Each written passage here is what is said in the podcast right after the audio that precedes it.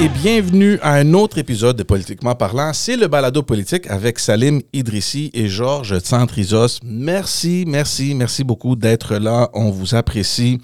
Euh, franchement, le dernier épisode, euh, Salim, euh, je sais pas qu'est-ce qui est arrivé, mais les commentaires, puis les likes, puis ah, ça fait ça fait chaud au cœur de voir tout cet engagement des, des gens qui nous suivent, qui nous regardent. Merci, merci énormément. Effectivement, j'ai reçu également euh, plusieurs messages euh, textes, euh, des messages sur les réseaux sociaux, etc. Les gens ont beaucoup aimé les, les, deux derniers épisodes. Puis d'ailleurs, le point commun des deux derniers épisodes, c'est que nous avions des invités. On a eu John Parizella, puis nous avons eu aussi le député fédéral Alain Reyes.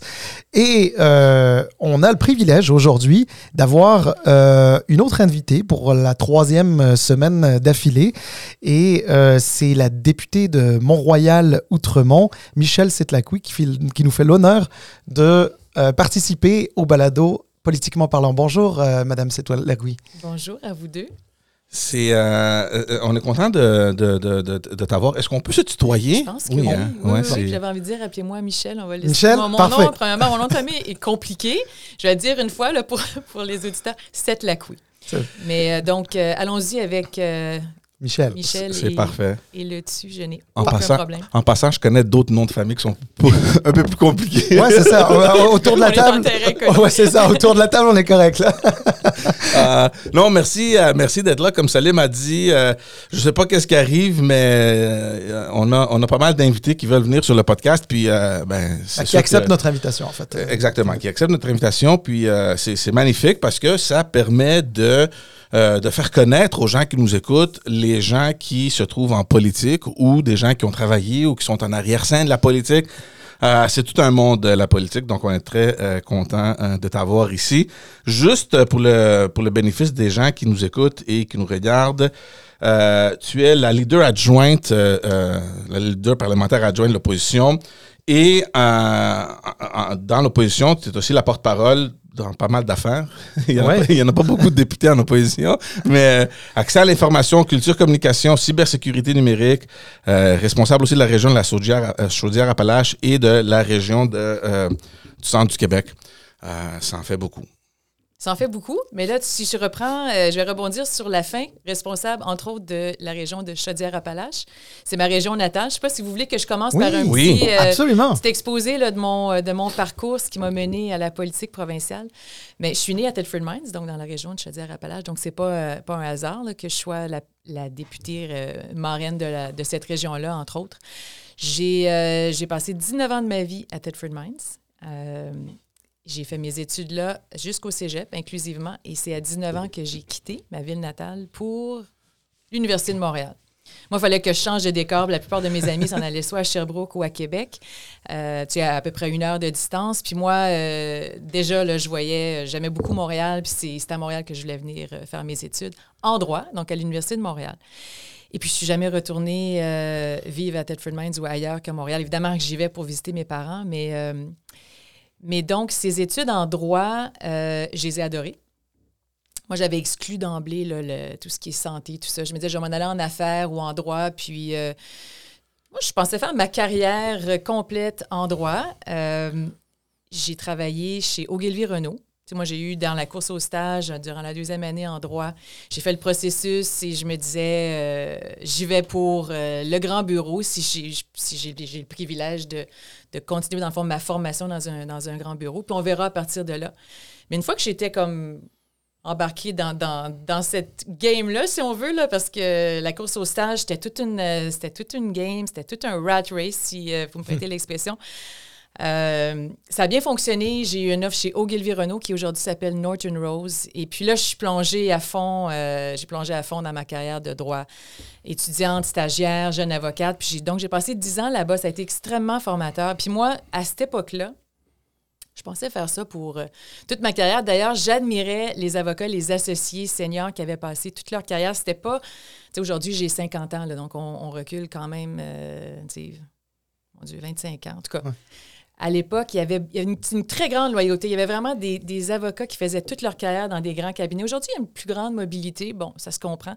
Mais, euh, mais bref, moi, je pensais que je passais ma carrière dans ce cabinet-là qui était. Pourquoi le droit, euh, en fait? Qu'est-ce qui, vous a, qu'est-ce qui vous a mené? Euh, ben, comme je disais, j'ai exclu, moi, le domaine de la santé. Je me disais, c'est une excellente formation générale. Tu sais, quand je, au départ, quand je m'embarquais là-dedans, c'était peut-être c'était avec, je savais pas nécessairement le plan de devenir plaideuse ou quoi que ce soit, euh, mais je me voyais, là, je me voyais dans des dossiers, tu sais, j'ai un côté mhm. intellectuel ou, tu sais, de, de, rigueur, d'analyse, je me disais, ça, va sûrement me, me plaire, mais je n'avais pas nécessairement une idée préconçue du genre, moi, je vais aller plaider, au contraire, tu sais. Donc, durant euh, mon stage, mon expérience dans un grand cabinet, j'ai touché à plusieurs domaines. Puis là, j'ai réalisé que le, la plaidoirie, c'était peut-être pas pour moi. Je dis, tiens, moi, j'avais un intérêt pour les affaires. Bon, peut-être parce que je viens d'une famille de, bon, d'entrepreneurs, puis mm-hmm. d'une famille qui est en affaires de, dans le domaine du commerce de détail. Bref, je me, je me, retrouve en droit des affaires, puis ça me plaît, le, le, le, transactionnel, il y avait de la rédaction de contrats, il y avait, bon, évidemment, j'étais jeune avocate, mais il y avait un aspect de négociation. On faisait ça en équipe. Euh, je plonge là-dedans, puis finalement, je, me trouve à ma place. Il y avait des hauts et des bas, évidemment. C'est une, euh, on travaille très, très fort en grand cabinet, mais c'est extrêmement formateur. J'étais entourée de gens euh, que j'admirais beaucoup. j'ai énormément appris. Et puis, honnêtement, je pensais, comme je disais, faire ma carrière là-bas. J'avais un intérêt pour la politique, mais je n'étais pas une personne qui était si politique que ça. Évidemment que je suivais la politique, mais un peu à distance. Et donc, euh, là, j'ai eu mes enfants. Ça, ça a un petit peu changé ma trajectoire dans le sens que, bon, évidemment, notre vie change quand on devient, on devient maman, mais j'étais déjà jeune, euh, jeune associée dans, le cabinet de d'Ogilvy Renault, aujourd'hui Norton Rose. Je suis retournée après ma, après ma première. Euh, mais là, après ma deuxième, je suis allée en, en entreprise, en contentieux. Je voulais un peu ralentir le rythme. Et là, je tombe enceinte de mon troisième. J'ai des enfants rapprochés, moi aussi.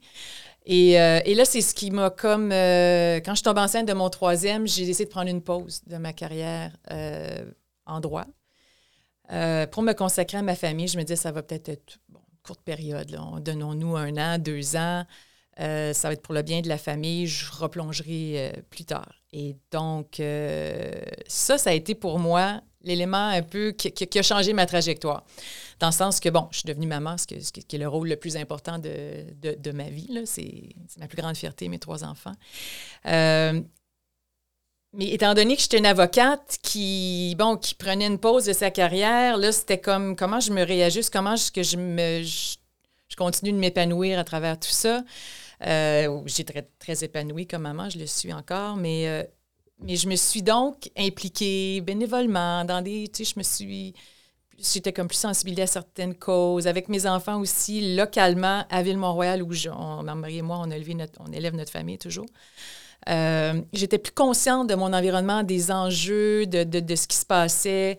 Et donc, je me suis impliquée bénévolement. Puis de fil en aiguille, bon, là, les enfants ont commencé l'école. On a une excellente école publique de quartier à Ville-Mont-Royal, l'école Saint-Clément. Et donc, euh, j'occupais mon temps un peu comme quand j'étais avocate. je disais presque non à, rien, à, tel point qu'à un moment donné, je me suis retrouvée presque débordée. C'est drôle, dans mon rôle de maman, euh, qui veut exceller, qui veut cuisiner, qui veut amener ses enfants à toutes sortes d'activités, qui veut avoir une vie sociale, qui veut... Euh, bref, ça m'a donc amené à la politique municipale, cette implication bénévole, cette implication dans l'école de quartier où j'ai présidé la fondation. L'école Saint-Clément une fondation. Mhm.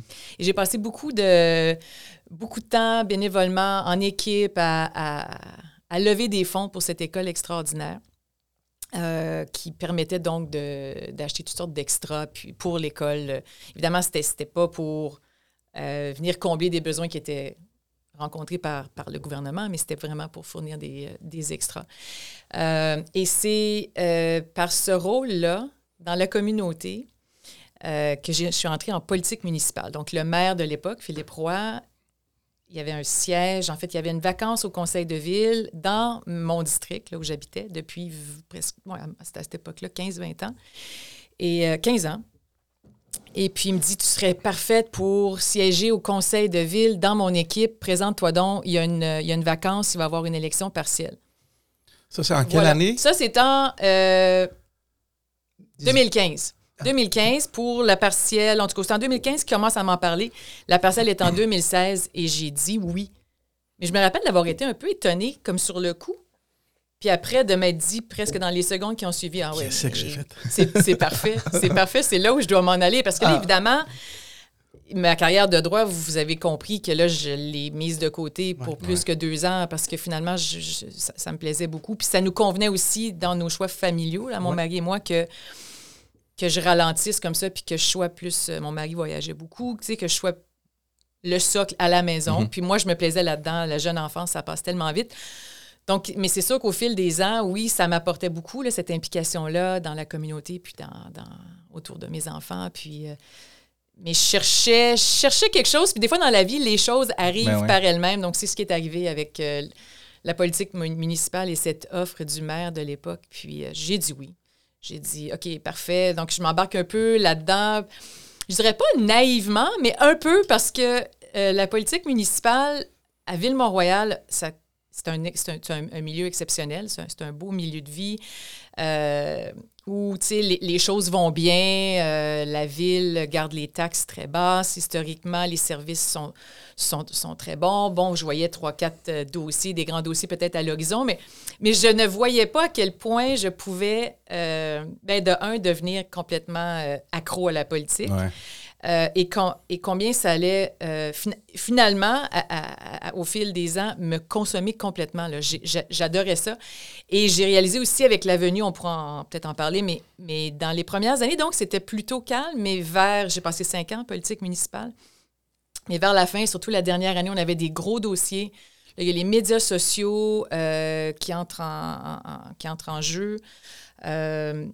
Et je me retrouvais beaucoup à intervenir sur, les médias sociaux. Des fois, j'essayais de rectifier les faits. En tout cas, tout, cet environnement-là a été euh, très formateur. Euh, J'étais très passionnée. J'ai brigué la mairie de Ville-Mont-Royal en 2021. Malheureusement, ça ne s'est pas soldé comme je l'aurais souhaité. Euh, mais je regrette rien. J'avais une belle équipe autour de moi. On était une équipe de huit, parce que le conseil passait de six à, huit conseillers. Donc, neuf avec euh, le maire ou la mairesse. Et donc, euh, je regrette rien. J'ai fait une, une excellente campagne municipale. Ça m'a euh, appris plein de choses. J'ai pas gagné, mais ça m'a euh, ouvert une autre porte, Mhm. la Mais politique provinciale. Ben, c'est ça, dans le fond, vous êtes fait euh, aussi un peu connaître du milieu politique au sens large du terme. Et, euh, et puis, bon, évidemment, ça tombe jamais dans l'oreille de, de sourds, d'organisateurs, de partis politiques. On connaît ça un petit peu, euh, George et moi, on a, on a fait quelques années en, en- en politique. Alors, euh, puis, alors ça, c'était 2021. Puis 2022, vous faites, vous vous faites élire. euh, avec le Parti libéral du Québec, euh, dé- député donc de Mont-Royal-Outremont. Et euh, alors, racontez-nous un petit peu ça. Comment, comment, comment, comment on vous a approché là? On, veut, on veut savoir un petit peu, c'était quoi la connexion? J'imagine euh, que Madame Anglade, Dominique, euh, qu'on qu'on connaît bien, qu'on salue, euh, elle, vous a, elle vous a approché. euh, comment ça s'est Ah, passé? je vous explique ça hyper candidement. Euh, donc, là, on se replace. On est novembre 2021. Je perds mon élection municipale. Là, mes enfants sont un peu plus grands. Moi, je suis devenue passionnée de politique. Je suis bien connue dans mon milieu. J'aime les, j'ai- j'aime, j'aime faire avancer les dossiers, tout ça. Et je perds mon élection municipale et je suis extrêmement déçue, mais aussi déstabilisée et, presque au lendemain de cette défaite, moi, ça commence à, tourner là, dans ma tête, mais là, j'allais faire ça à temps plein, moi, la mairie de Villemont-Royal. Je suis passionnée de politique. J'aime être impliquée dans mon milieu. Euh, Qu'est-ce que je fais? Donc, rapidement, c'est moi qui s'est dit, il y a autre chose. Euh, et et peut-être même que ça arrive pour une raison. Euh, décourage-toi pas. Donc, honnêtement, je pense que dans les deux semaines qui ont suivi l'élection ou la défaite au municipal, c'est moi qui a pensé euh, au parti, qui a pensé euh, continuer. Et je me souviens d'avoir appelé mon mari. On était à peine en novembre ou en décembre 2021. J'ai dit, Michael, je sais ce que je vais faire. Non, je vais pas aller dans, je retourne pas au droit. Non, je pense pas que je vais aller à temps plein euh, travailler pour une fondation ou autre. Je suis la députée libérale de Mont-Royal-Outremont. Si M. Arcan, comme on, On pensait possiblement, Euh, l'avait il l'avait si- pas encore Il annoncé. l'avait pas annoncé. Non, non, non. hein, Moi, je connaissais Pierre. euh, je l'avais côtoyé. C'est un, un- gentleman. Oui, oui. gentleman tout à Absolument, euh, absolument. Il nous écoute à, l'occasion et, et je sais aussi que euh, il, il lit par moments des, des textes de blog que j'écris et euh, on le salue lui, aussi, euh, un gentleman effectivement. Absolument, absolument. J'ai beaucoup d'admiration pour Pierre et beaucoup d'admiration pour Dominique. On va y revenir. Donc, honnêtement, j'ai eu cette réflexion-là par moi-même. Euh, et c'est moi qui a, qui a parlé à Pierre, puis qui a parlé à Dominique. Pierre, il n'était pas encore. euh, ah, il n'avait pas annoncé, mais il dit Tu sais, Michel, si c'est pas Mont-Royal-Outremont, ça pourrait être un autre comté pour toi. Il va y avoir. euh, Alors, Tu sais, toi- tu parles toi- parles à Dominique. Donc, moi, honnêtement, j'ai parlé à Pierre, j'ai parlé à Dominique, que je connaissais un peu, que j'admirais énormément. Euh, et puis, les choses se sont, euh, Mais sont, tombées en place au fil des mois. Je dirais que c'était réglé euh, au printemps de 2022. Waouh. Mais là, ce que je comprends, c'est que toi, tu voulais vraiment Mont-Royal, euh, Oui. Outremont, parce que. Mais honnêtement, Salim, qui ne voudrait pas avoir mon royaume?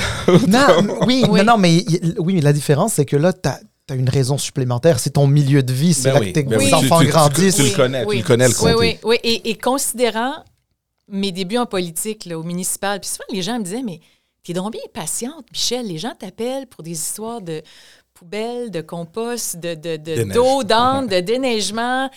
Bon, on avait aussi des, des, des, des- plus gros dossiers de redéveloppement. Il y avait des questions d'urbanisme, des questions d'architecture. Moi, j'ai trouvé ça passionnant, le municipal. Mais c'est vrai que j'ai cette patience et cette, euh, ce sens de l'écoute, puis ce sens de, de, de, de faire avancer des choses, puis d'être à l'écoute, puis d'aider les gens. Donc, et dans mon milieu. Donc, oui, tu sais, quelqu'un dit, mais idéalement, si je continuais, c'était, idéalement, c'était à Mont-Royal-Outremont pour, pour vraiment, c'était pour moi la continuité de mon implication. Euh, écoutez, est-ce que j'aurais accepté une autre circonscription? Potentiellement. Mais finalement, on m'a offert Montréal-Outremont, puis c'était euh, c'était la meilleure des choses. Donc, parce que oui, effectivement, si on pense à mon déménagement de Thetford Mines à Montréal, j'habitais sur Côte-des-Neiges. J'avais, je partageais un, un logement au coin de, de Ridgewood. Donc, ça fait 30 ans Ouais, ouais, je- que je vis dans Mont-Royal-Outremont. Je connais bien l'Université de Montréal. George, je sais etc. Je sais que tu as plusieurs questions. Il y, il y en a, il y en a une Non, non, qui, arrive, je pense, à un bon moment. C'est très intéressant. Euh, donc, vous vouliez continuer. oh, on a dit qu'on allait se tutoyer, Oui, n'est-ce oui. pas? tu, tu- tu disais que, que tu voulais continuer ton engagement politique. Et, et- et là, euh, bon, ben, euh, le- le- le- la politique provinciale t'intéressait. Là, tu as dit spontanément que c'est toi qui as cherché ça un petit peu, que t'as- qui a provoqué ça. C'est vrai. Pourquoi le Parti libéral du Québec? Parce que ça peut paraître un peu naturel quand on pense à Mont-Royal, euh, Outremont, qui ont été des comtés. euh, dans le passé, ils étaient séparés, mais enfin, depuis, maintenant, ils font une seule circonscription. A toujours été euh, PLQ, cette circonscription-là. Mais au-delà de, au-delà de l'ADN un peu de la circonscription, pourquoi le PLQ, à un moment où, on va se le dire, le PLQ n'avait pas nécessairement le vent dans les voiles. Euh, Dominique Anglade travaillait fort, euh, a fait ce qu'elle pouvait. Euh, pourquoi le PLQ à ce moment-là? Bon, excellente question. Ben, moi, j'aurais jamais associé mon nom à aucun autre parti. Je viens d'une famille libérale, donc pour moi, ça répond pas vraiment directement à ta question, mais, Non, non, ça va. mais on va y venir à, à- à mes- tu sais, à mes- à mon propre positionnement. Donc oui, je suis libérale de tout temps, je suis une fédéraliste, euh, mais les valeurs libérales sont très importantes pour moi. Et euh, si on regarde l'année qui a précédé, donc quand j'étais plus active au municipal, je suivais ce qui se passait euh, au provincial. Et évidemment, dans les mois qui ont précédé mon annonce, je regardais ce qui se passait au niveau de la CAQ, qui est un qui n'est pas un parti avec lequel je suis en total désaccord sur tout, pas du tout. Euh, mais des décisions qui ont été mises de l'avant. Puis je me souviens comment j'ai réagi quand j'ai entendu le premier ministre euh, parler de la loi 21. Euh, la loi 96, pour moi, allait beaucoup trop loin. Là, ça, ça venait vraiment m'interpeller et me dire ça n'a pas de sens, ça va trop loin. La loi 101 euh, fait la job. Comment se fait-il que là, soudainement, on veut traiter les nouveaux arrivants comme ça? Euh, entrer la loi 101 euh, au cégep. Je, vo- je voyais que ça allait vraiment trop vite. Je me disais, non, le Parti libéral, c'est le parti qui va, euh, qui va prendre la bonne décision dans ce dossier-là. Je suivais ça de près. et c'est le seul parti qui a voté contre parce que justement, ça allait trop loin. Euh, les valeurs d'inclusion, les valeurs de justice sociale, la place du Québec au sein de la, de la Fédération. Honnêtement, j'aurais pas pu m'associer à aucun autre parti, mais vraiment sur ces enjeux-là d'identité puis de langue, dans les mois qui ont précédé euh, mon annonce, ça m'a vraiment confirmé. Oh, moi, je suis à la bonne place, je peux pas être ailleurs. Et je trouve vraiment que c'est un. On est dans une situation, il y a une dichotomie là en ce moment. Les réalités de Montréal ne sont pas bien représentées à l'Assemblée nationale, ou en tout cas, ils le sont par par quelques députés, dont moi. Puis je me dis, je me doutais que j'allais. Je me doutais. C'est-à-dire que quand j'ai annoncé que j'allais me présenter, j'acceptais le fait où j'étais prête à être dans l'opposition. Moi, j'espérais que Dominique euh, prenne le pouvoir. Puis d'ailleurs, c'est une des raisons pour lesquelles je me suis présentée avec le PLQ, c'est que Dominique, c'est une femme que j'admire. Euh, elle m'inspirait quand elle ouvrait la bouche. Moi, je me reconnaissais en elle, en son, en son discours. Euh, donc, j'étais très fière de me présenter à ses côtés. Mais j'étais prête à siéger à l'opposition s'il le fallait. Je me disais, le Parti libéral disparaîtra pas. Ses valeurs sont extrêmement importantes à mettre de l'avant. Euh, toutes les communautés, tu sais, vivant à Montréal depuis 30 ans, ayant quitté la petite ville, euh, je me dis, cette voix pour les communautés, cette voix pour les Québécois, pour tous les Québécois, pas seulement ceux euh, qui sont de souche, là, tu sais, bon, je touche vraiment la pertinence pour moi du Parti libéral. Moi, c'est ce qui vient me chercher dans, dans mes triples, on peut, on peut parler de santé, puis d'éducation, puis de logement, etc. C'est des dossiers avec lesquels on a, on a, une, on a une vision euh, au Parti libéral, l'économie, évidemment, mais sur la question de la langue puis de l'identité, pour moi, c'est fondamental. Puis ma place sur ces enjeux-là, c'est avec le Parti libéral. Puis je trouve ça très important qu'il y ait une voix forte. Euh, à l'Assemblée nationale, malheureusement, pour le moment, la CAQ a une super majorité, mais on a juste à regarder la décision récente sur qui touche de façon très négative les universités anglophones. Euh, je me dis, il faut que quelqu'un s'oppose à ça. Il faut que quelqu'un dise que c'est pas la voie à suivre, c'est pas comme ça qu'on va protéger le français de façon exclusive, inclusive. Là, je vais un petit peu trop loin, mais c'est ça répond à votre question pour le Parti libéral. Puis je ne regrette pas du tout ma décision, même si ça fait, même si je suis dans l'opposition, qu'on est seulement 19, euh, le rôle me plaît énormément. Là, justement, euh, on rentre, on rentre au, Parlement, puis c'est sûr qu'en termes d'expérience en politique, vous n'êtes pas nécessairement une recrue. Vous aviez déjà euh, l'expérience au municipal, mais au provincial, vous rentrez, vous êtes une recrue. Puis, moi, ça m'intéresse toujours de savoir, les attentes ou les perceptions qu'un qu'un aspirant député ou un aspirant député a versus la réalité quand on rentre au Parlement. Comment vous avez vu ça? Surtout que au tout début, juste après l'élection, ça n'a pas été l'idéal hein, pour, les, pour les libéraux. On parle de. Tu sais, tu rentres là, tu es excité, tu gagnes ton comté. C'est sûr qu'on euh, tu gagnes pas le gouvernement, mais quand même, il y a un, engouement, il y a un excitement. Tu sais, tu gagnes.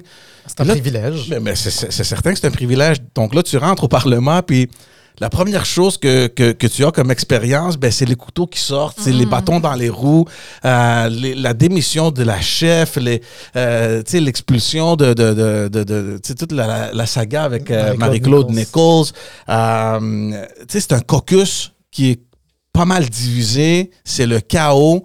Puis là, comme une recrue au Parlement, Comment tu vois ça? on va se dire les vraies affaires. Les premières semaines, moi, autant, euh, bon, là, je gagne mon élection, euh, mais j'ai gardé cet enthousiasme-là. J'étais très, très heureuse, très enthousiaste. Euh, j'avais des attentes, puis on pourra en parler. Moi, finalement, ça se passe pas mal comme je l'avais, je l'avais anticipé.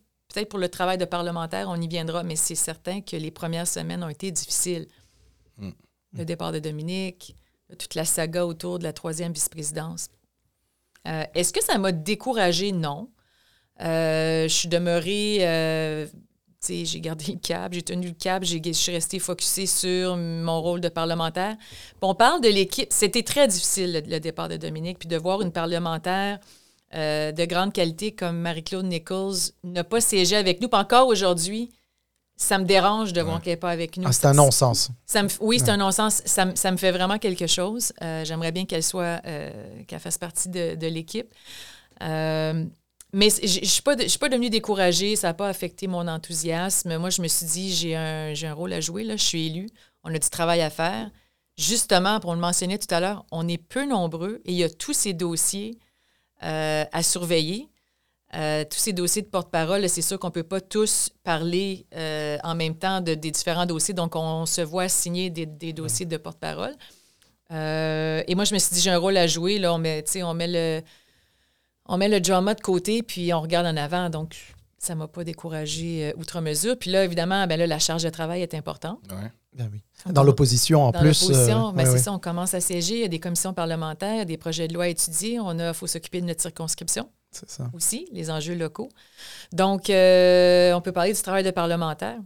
Oui, mais dans le fond, c'est ma oui, prochaine question. oui. Tu sais, la, la différence entre être élu au municipal ou. Tu sais, on, on enlève toute la charge parce qu'on ne va pas dire que les élus au municipal, là, ils, ils font rien. C'est sûr qu'ils font, ils font, Ouais, font non, beaucoup de travail. Mais parfois, c'est pire encore. Ben, c'est la proximité, hein. c'est le un petit gouvernement de proximité, donc il y a beaucoup de travail. Mais à la fin de la journée, tu rentres chez toi.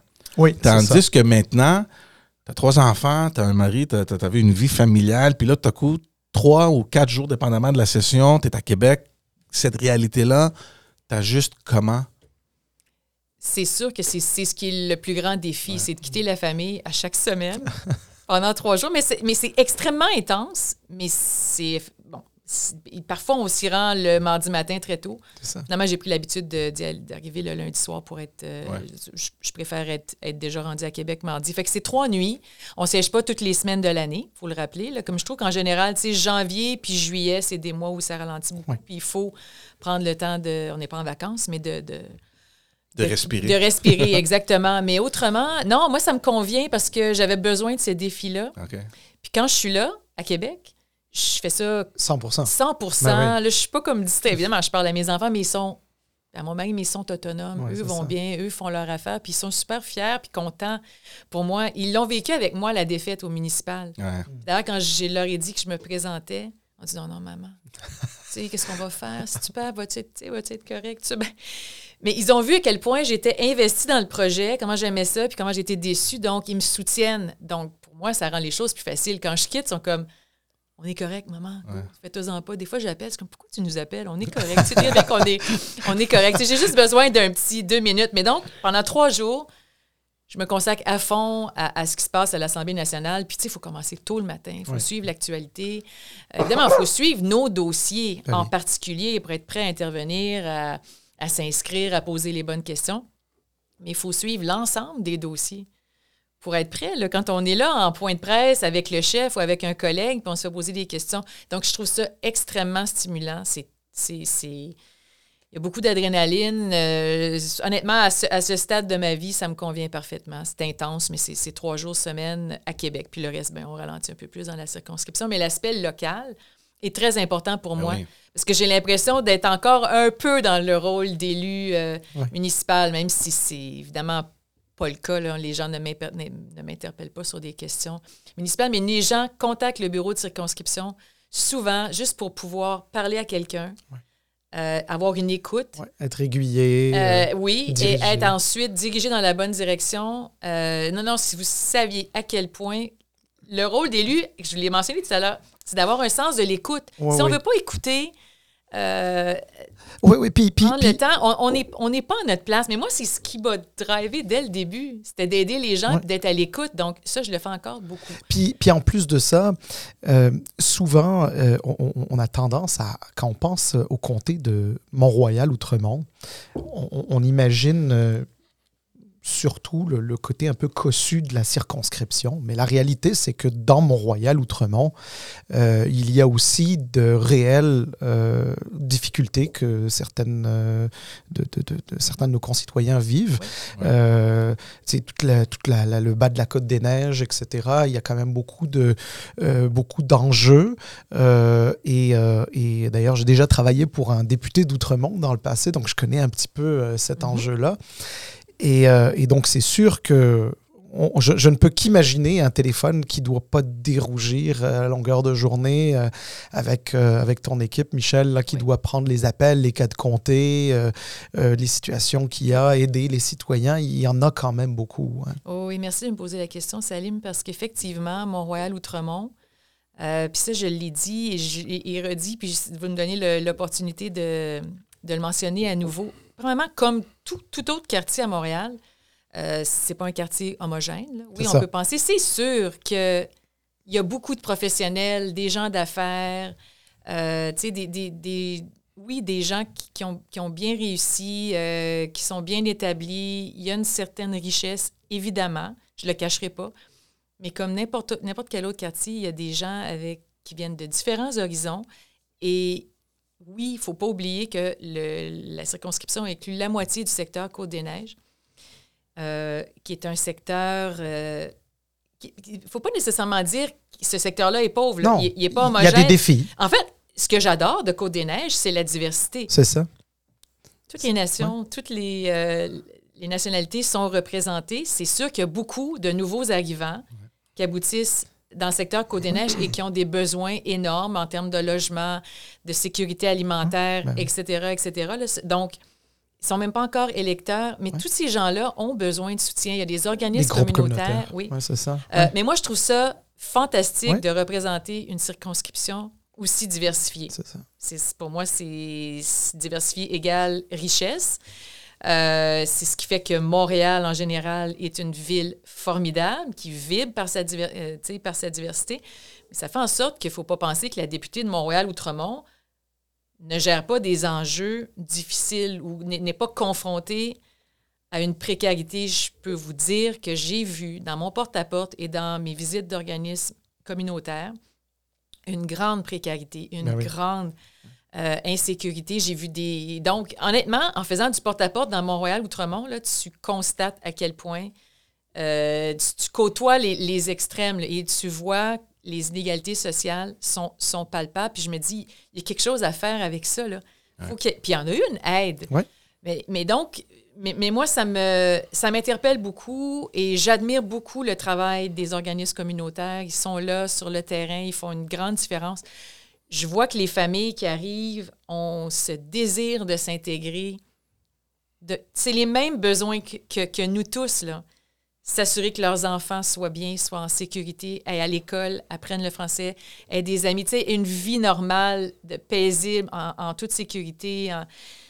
Donc, moi, je me dis, quel privilège d'être la députée de Montréal-Outremont, Côte-des-Neiges, des fois j'ajoute Côte-des-Neiges, et de pouvoir euh, participer là, à ce qu'on on, on continue de, de, de, d'avoir ce vivre ensemble qui fonctionne bien. Là. Que, oui.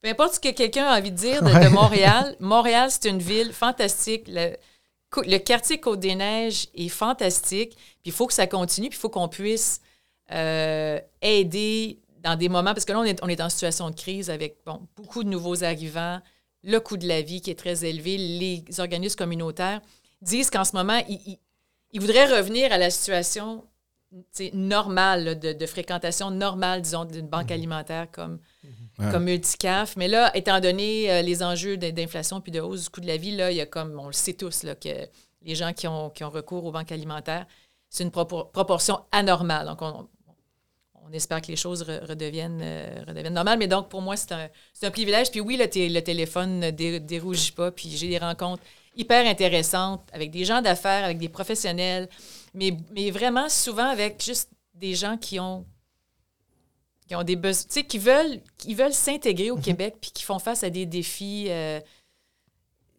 tu sais, c'est administratif. Là. On veut juste ouais. leur simplifier ouais. la vie dans le quotidien pour que rapidement ils puissent, euh, re repartir leur vie.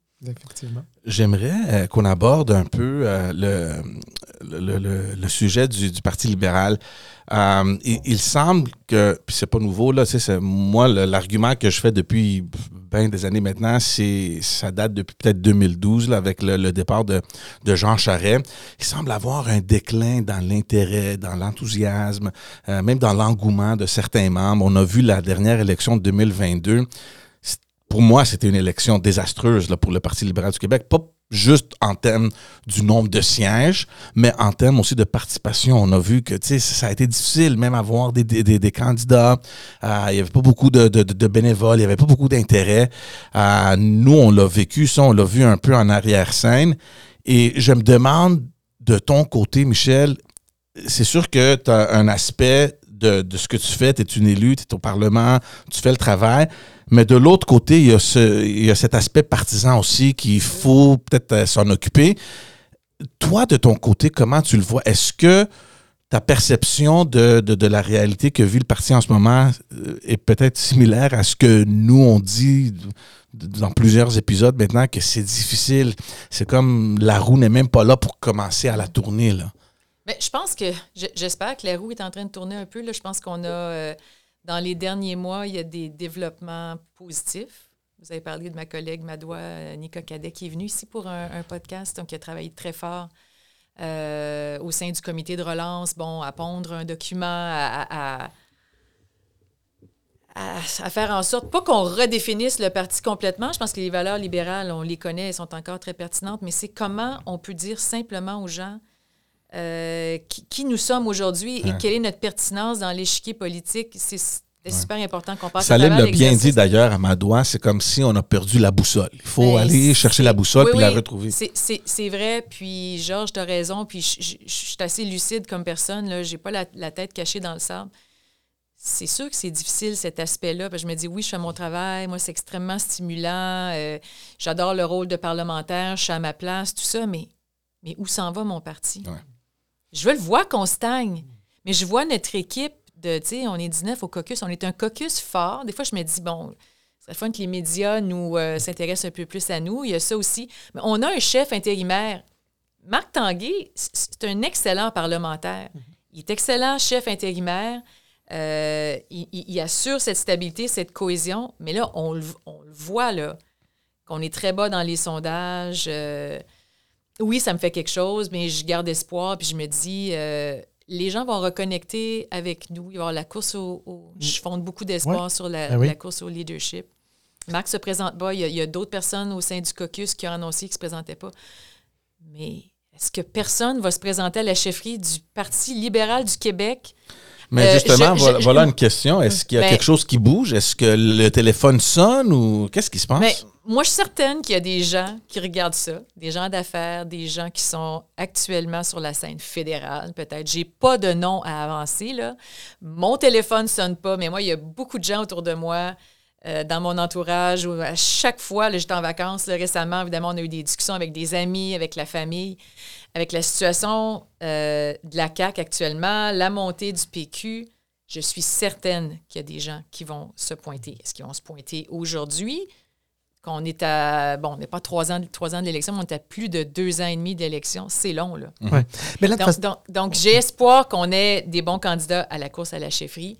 Je pense qu'on a choisi la bonne date, printemps 2025. Il y a eu toute une discussion, mais pourquoi vous attendez aussi longtemps? C'est vrai que ça, va peut-être faire en sorte qu'on va rester au même, euh, au même niveau dans les sondages, mais là, à un moment donné, il faut aussi être conscient que quelqu'un qui veut venir de l'extérieur, ne viendra pas deux, trois ans d'avance, va pas laisser un travail, euh, un boulot, tu sais, va, venir au moment opportun. Puis je pense qu'avoir une course avec une élection euh, printemps 2025, ça donne amplement le temps à la personne de, évidemment, de faire la course, de faire valoir ses idées. Et ensuite, ben, faire la tournée du Québec, puis mettre de l'avant euh, la plateforme. Puis les éléments du, du, rapport du comité de relance qui, je peux pas croire que la personne qui va faire qui va devenir notre chef va mettre de côté le rapport. C'est impossible. Euh, non, c'est du bonbon de toutes les manières. Ce qu'il y a dedans, euh, de toute façon, c'était des, des, des, des, choses. Euh, il fallait juste les écrire quelque part. Là, mais... Faut pas. je, vais tester ça, mais juste finir en disant je, je pense que c'est un. J'ai pas la, le diagnostic parfait, là, mais il y a eu, je pense, on, on, a eu peur, on, on étant, tu sais, je pointe personne, on on, le parti, on a eu peur de peut-être de s'affirmer. Il ne faut jamais avoir peur de, s'assumer, de s'affirmer dans nos valeurs libérales, dans qui nous sommes, dans, dans ce qu'on défend. Euh, peu importe si des fois, à très court terme, ça ne plaît pas, puis ça fait des vagues, il faut toujours se rappeler de, qui on est, de, ce qu'on veut comme Québec inclusif, prospère, tout ça. Donc, euh. ben, en fait, euh, Michel, moi, personnellement, j'ai toujours dit qu'un parti politique, quel qu'il soit d'ailleurs, puis on le voit avec le Parti québécois euh, en ce moment, enfin depuis quelques mois, euh, lorsqu'on s'assume, même lorsque la population n'est pas d'accord avec nous, elle nous respecte. Et, euh, et c'est ce que je, moi, c'est comme ça que j'interprète, par exemple, la montée du, du, du, Parti québécois. Bien sûr, il y a la grogne contre la CAQ, effectivement. Enfin bref, on ne fera pas le sujet là-dessus aujourd'hui, mais Euh, puis effectivement, le, le, le, PLQ, à un moment donné, sa boussole, il l'avait un petit peu perdu. Puis tu faisais la mention de la, la, loi 21, la loi 96. Euh, puis même si le PLQ avait voté contre, euh, disons qu'il y a eu quand même une espèce de petite saga. puis disons qu'à un moment donné, il y avait même des libéraux, des vrais, vrais, vrais de vrais libéraux qui étaient comme, c'est pas, pour notre parti, ça. Donc, euh, donc voilà. Mais, mais, mais sais-tu quoi? Je voudrais rebondir sur quelque chose que Alain Reyes a dit la semaine passée. Puis, à ce micro-là, il a dit au sujet du Parti conservateur du Canada que les conservateurs, c'était un peu les, les, Jedi de la reconstruction. J'ai aimé l'expression. Euh, il a donné l'exemple de Rona Ambrose euh, puis Candice Bergen, qui ont été des, euh, des chefs intérimaires. exemplaires. Ben, exemplaires dans leur rôle. Là. Ensuite, chacun aime ou, même pas les, les, styles de politiciens, mais ça, c'est une autre histoire. Là. Mais ont été exemplaires dans leur rôle de chef intérimaire, dans le sens que ils, ont mis une espèce de bulle autour euh, du travail parlementaire qui a été fait, de manière à laisser toute la place à une course à la chefferie ou aux courses à la chefferie euh, qui, a eu, qui ont eu lieu par la suite. Et euh, ça a donné beaucoup de visibilité aux aspirants chefs et ceux qui sont devenus chefs par la suite et puis d'ailleurs, il disait, il disait, ben moi, j'inviterai gentiment les, les, gens du PLQ à penser, pardon, à s'inspirer euh, des Jedi conservateurs à ce niveau-là. Et, euh, et, donc, euh, ben, je ne sais pas, qu'est-ce que tu penses, toi, de, de, de, de ça? Je sais que tu, que, tu disais il y a un peu plus tôt que, que Marc Tanguay faisait un, bon travail parlementaire, effectivement. puis d'ailleurs, il n'y a pas juste lui, hein, c'est toute une équipe là, autour de ça. Mais est-ce que justement, on ne devrait pas commencer à, créer un certain engouement autour d'une course? Je sais qu'il n'y a pas encore de, candidats déclarés, mais, il faut, un peu de, excuse-moi l'expression, mais un peu de sparkle là-dedans, un peu de... Oui. Oui, c'est intéressant. Puis ce que je dirais, puis tu as parlé d'une bulle autour du travail parlementaire. En tout cas, moi, ça m'a fait penser que faut jouer notre rôle d'opposition officielle. On est élu pour ça. C'est un rôle à prendre tout à fait au, sérieux. Il faut être présent dans les commissions parlementaires et, à tous égards, il faut jouer le rôle d'opposition officielle. La population euh, compte sur nous. Euh, mais il faut aussi être sur le terrain. Donc, à un moment donné, on, manque d'heures dans une journée, mais il va, falloir être un peu plus. Euh, puis je l'ai dit à mes collègues, tu sais, comment on peut faire plus de tournées aussi. En attendant. Idéalement, là, il va y avoir dès 2024, j'espère dans les dans la, première semaine ou dans la deuxième semaine.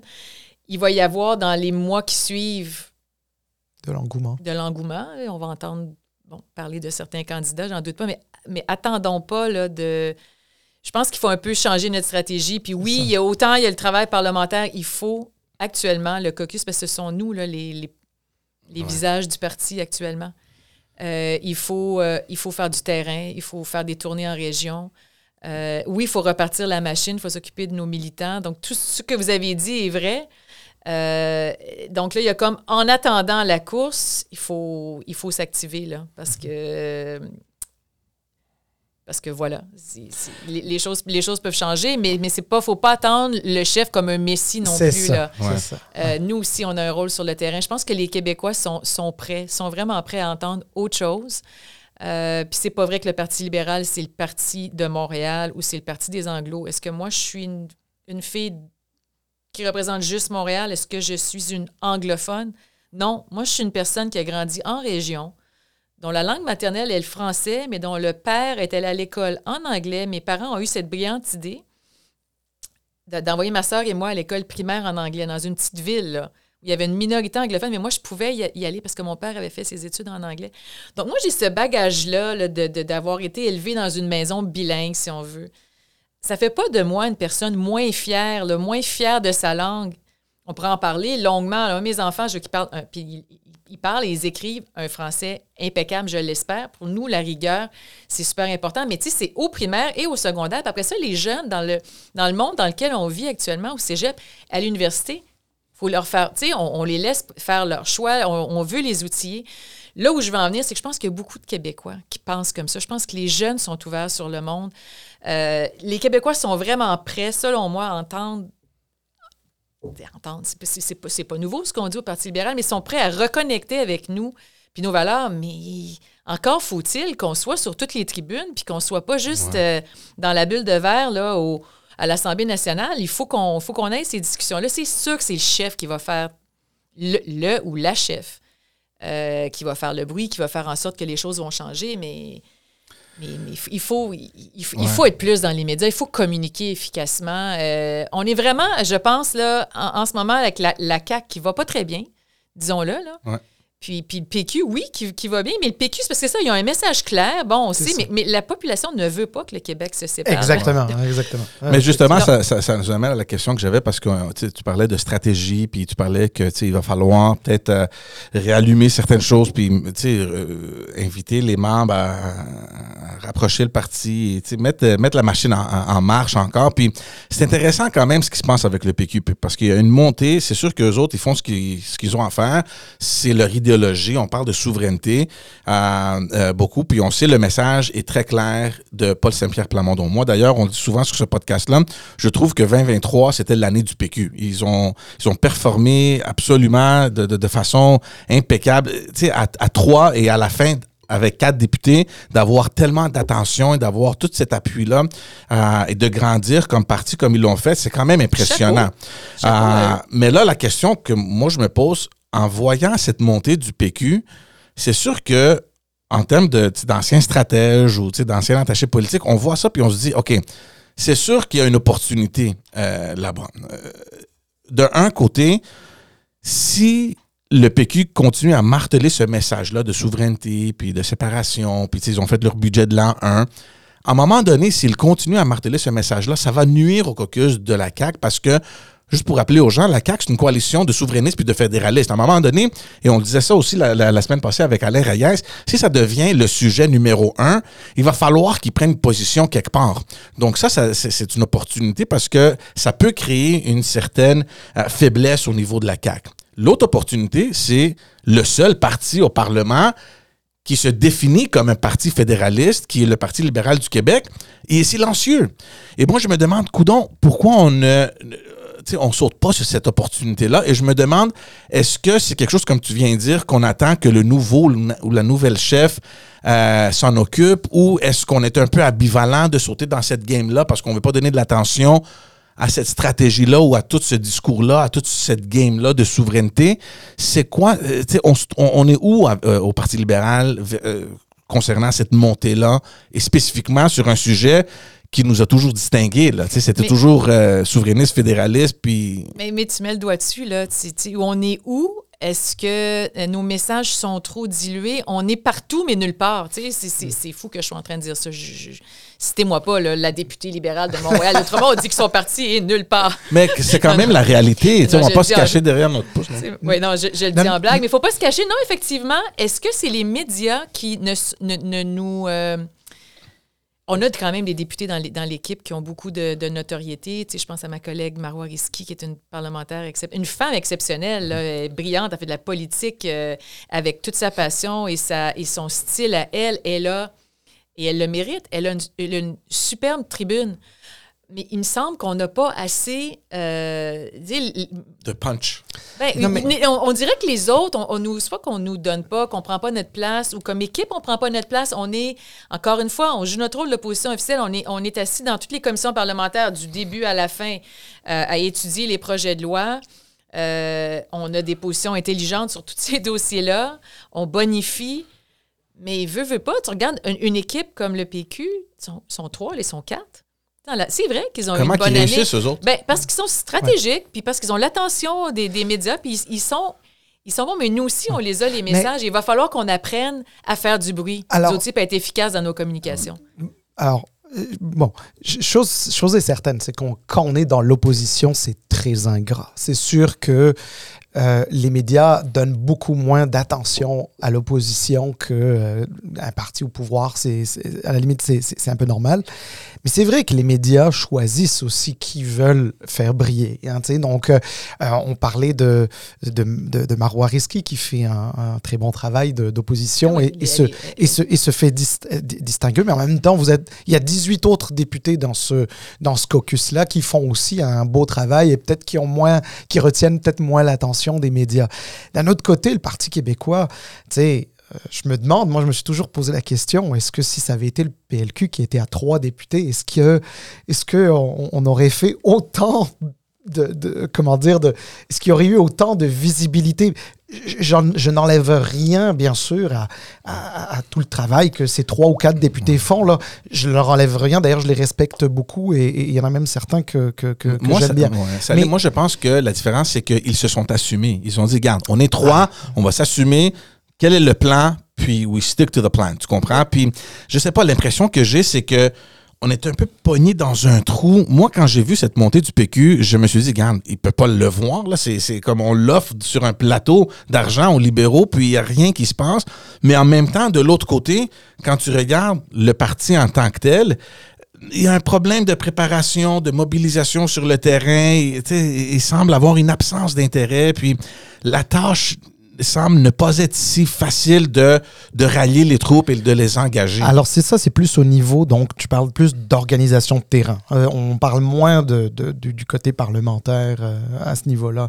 Au côté parlementaire, moi, mon sentiment, c'est que depuis, depuis trois mois, c'est un mélange des deux. C'est un mélange des deux. Tu as besoin des parlementaires pour faire leur job et en même temps, tu as besoin un peu de la machine pour appuyer tout l'effort. Hmm. Depuis trois mois, j'ai quand même l'impression que vous avez un caucus qui est quand même bien, qui se sent bien mieux. Une équipe. C'est vrai. Une, espèce d'alchimie qu'on n'a pas ressenti dans la première année. J'imagine que la première année, ça devait être un peu euh, le choc de l'élection 2022. Il y avait un choc de l'élection. Il y avait aussi l'aspect, bon, il y a les nouveaux puis les anciens. Mais là, les nouveaux, d'ailleurs, Marc le dit souvent, là, il n'y en a, plus, de nouveaux. Il n'y a plus de nouveaux. Là. Vous avez tous euh, un an derrière la cravate. Vous avez tous de l'expérience, mais je pense que quand on, on se parle, on est un. Je, je l'aime, notre caucus, je l'aime, notre équipe quand on, quand on se parle, puis quand on, au caucus, qu'on amène les sujets, qu'on les, euh, les évacue, qu'on les, on les étudie à fond, ensemble, la sagesse du caucus, on est toujours à la bonne place. Donc, il faut, euh, tu sais, ça va vite en politique. Il faut prendre le temps de toujours, il faut prendre le temps, là, ça peut être 5, 10, 15 minutes en caucus. On se parle euh, et on aboutit avec la, la, bonne position. On ne se trompe pas. C'est vrai dans les derniers mois, franchement, on a fait un bon boulot. On est à la bonne place. Mais pour rejoindre tes commentaires, Georges, il y, a quelque chose à faire. Il va falloir qu'on simplifie notre message, qu'on parle directement aux Québécois euh, de façon euh, claire et concise, parce qu'en ce moment, ils ne savent pas qui on est. Ils ne savent pas ce qui nous ce qui nous drive, ce qui, ce qui fait en sorte qu'on se lève le matin puis qu'on veut, euh, on, veut se battre jour après jour, euh, se battre pour nos idées à l'Assemblée nationale, puis euh, pourquoi on est là pour talonner la CAQ et c'est quoi notre place? Mais donc, c'est pas la faute, c'est trop facile de se...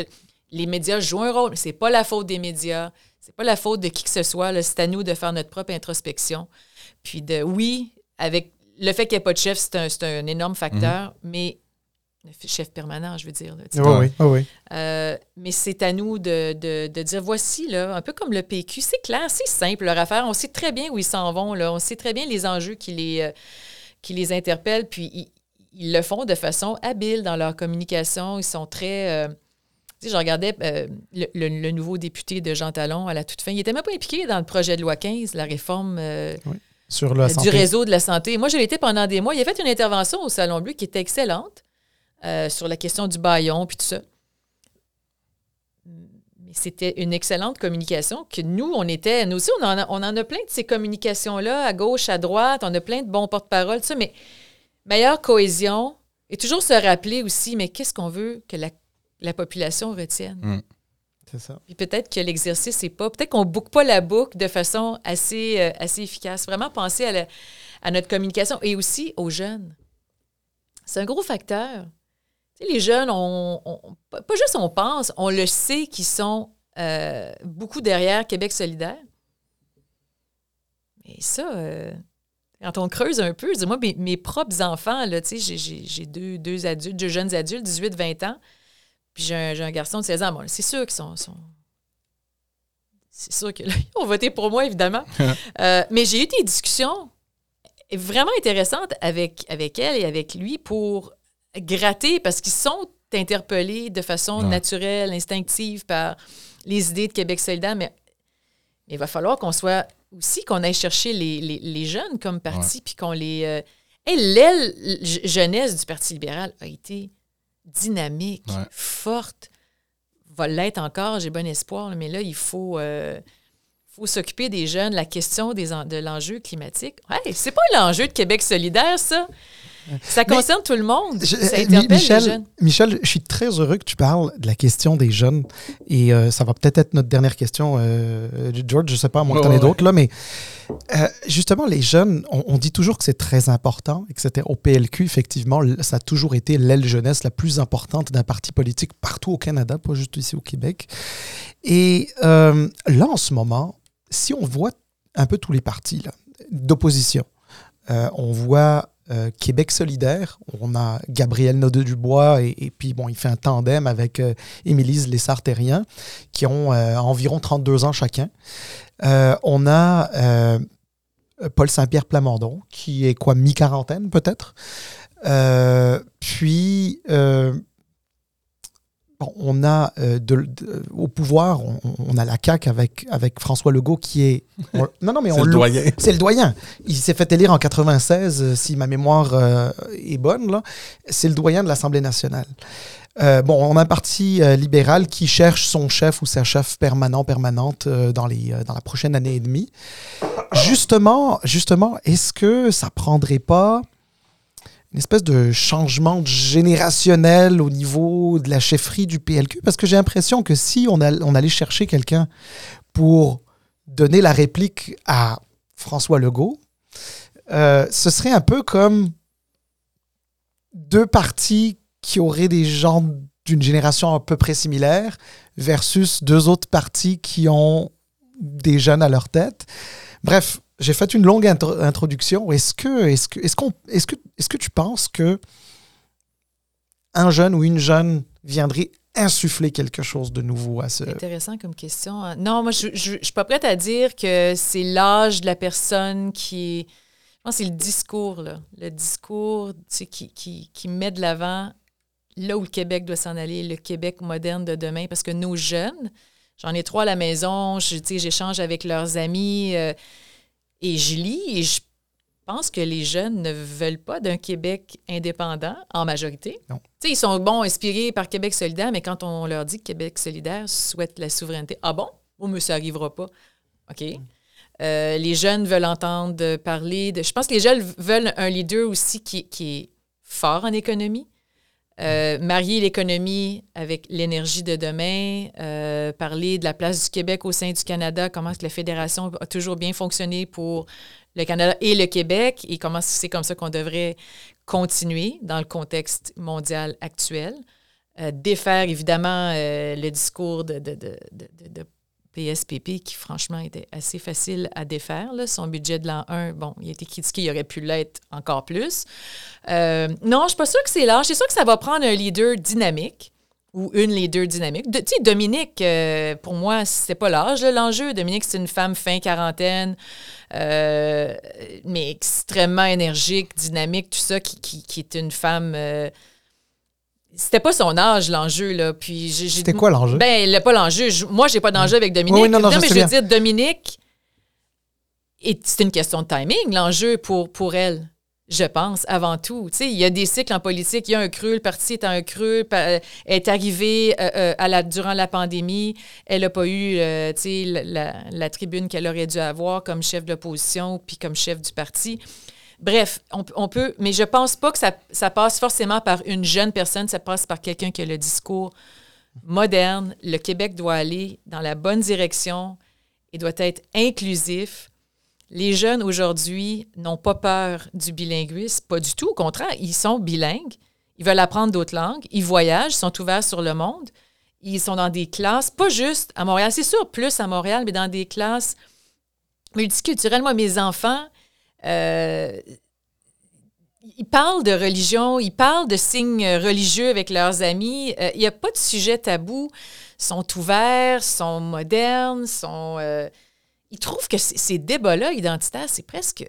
Des fois, ils disent Mais, mais, mais pourquoi on passe autant de temps là-dessus? Comme, c'est comme si le discours n'était pas aligné sur La réalité. la réalité des jeunes aujourd'hui. Je ne sais pas si je suis, Oh, je suis claire. absolument. dans- Absolument. Donc, c'est quelqu'un qui va porter ce, ce message-là parce que je pense que c'est le message winner pour le Québec. On va devoir malheureusement mettre un point là-dessus. Euh, on a pris euh, vraiment beaucoup de ton temps, Michel, puis on te remercie. À, tout le monde qui nous suit, allez vous abonner sur notre chaîne YouTube. On est sur tous les réseaux sociaux et sur toutes les plateformes où vous aimez télécharger vos balados euh, préférés. Allez nous trouver et nous suivre. Là, on commence quand? La, prochaine session commence bientôt, dans deux semaines, je pense? Fin janvier, là, la semaine du 29 C'est ça. janvier. Bon, on, on va suivre de près euh, ce qui se passe euh, au- euh, auprès du, euh, du, euh, du Parti libéral du Québec. Et euh, évidemment, on, invite tout le monde à suivre Michel Setlacoué sur tous ses réseaux. Vous êtes quand même assez active euh, euh, sur les réseaux, puis il y a pas mal de contenu là-dessus. Donc, euh, encore une fois, un gros merci. Merci de euh, votre temps, de merci votre de temps. votre générosité en, en- en temps, en information, en échange. C'était C'est à très moi à, à vous remercier, euh, à vous deux, là, Georges et Salim. Merci beaucoup pour l'invitation. C'était vraiment, euh, j'étais très flattée. Euh, C'était un privilège, un honneur pour moi d'échanger avec vous. Donc, merci beaucoup de l'invitation. On l'apprécie énormément. Ciao tout le monde, on se voit bientôt avec un tout nouvel épisode la semaine prochaine. Bye bye!